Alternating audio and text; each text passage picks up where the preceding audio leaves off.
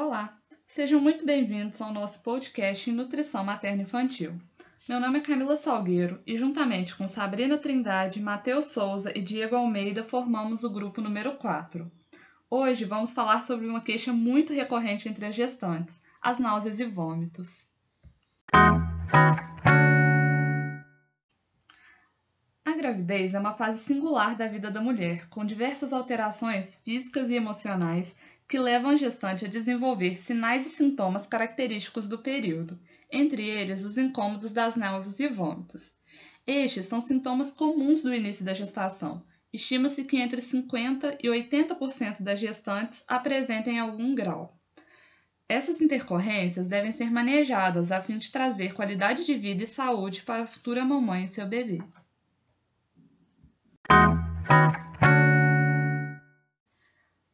As causas das náuseas e vômitos estão relacionadas aos altos níveis de estrogênio no sangue, hipotonia devido à ação da progesterona e aumento do hormônio HCG, gonadotrofina coriônica humana, que reduz a motilidade intestinal.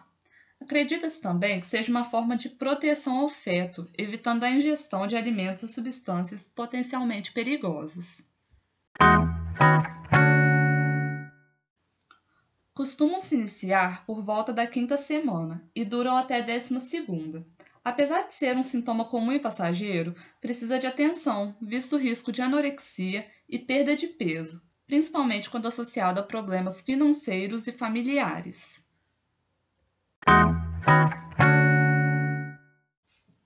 A conduta indicada é orientar quanto ao fracionamento da dieta, com maior número de refeições e menor volume, evitar alimentos gordurosos com odores fortes ou desagradáveis, modificar os temperos evitando condimentos picantes e preferindo condimentos suaves, evitar a ingestão de líquidos durante as refeições, preferir alimentos sólidos e ricos em carboidratos pela manhã, como por exemplo torradas, biscoitos, geleias, iogurtes.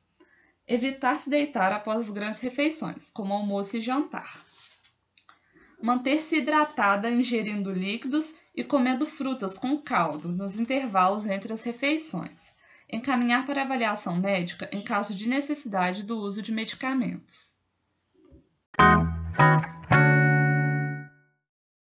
Apesar de haver poucas evidências, existem ainda outras possíveis intervenções, como o uso de gengibre, camomila, óleo de limão hortelã, ingestão de vitamina B6 e acupuntura. Em casos graves, é essencial o encaminhamento da gestante para o serviço assistencial. A hiperêmese gravídica é caracterizada por vômitos contínuos e intensos. Ocorre em cerca de 2% das gestantes e impede a alimentação, levando à desidratação, baixa na produção de urina, perda de peso e transtornos metabólicos é uma condição séria que precisa de acompanhamento e pode levar à hospitalização para reposição de fluidos e administração de medicamentos contra a náusea por via intravenosa.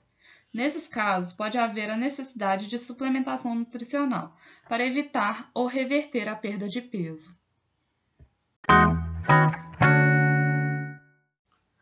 O acompanhamento pré-natal proporciona estratégias para garantia da saúde e qualidade de vida para a gestante e o feto. É importante intervenções de forma educativa a fim de diminuir os incômodos e evitar intercorrências, sempre ouvindo com atenção as queixas e os desejos da mulher. Obrigada a todos e até a próxima!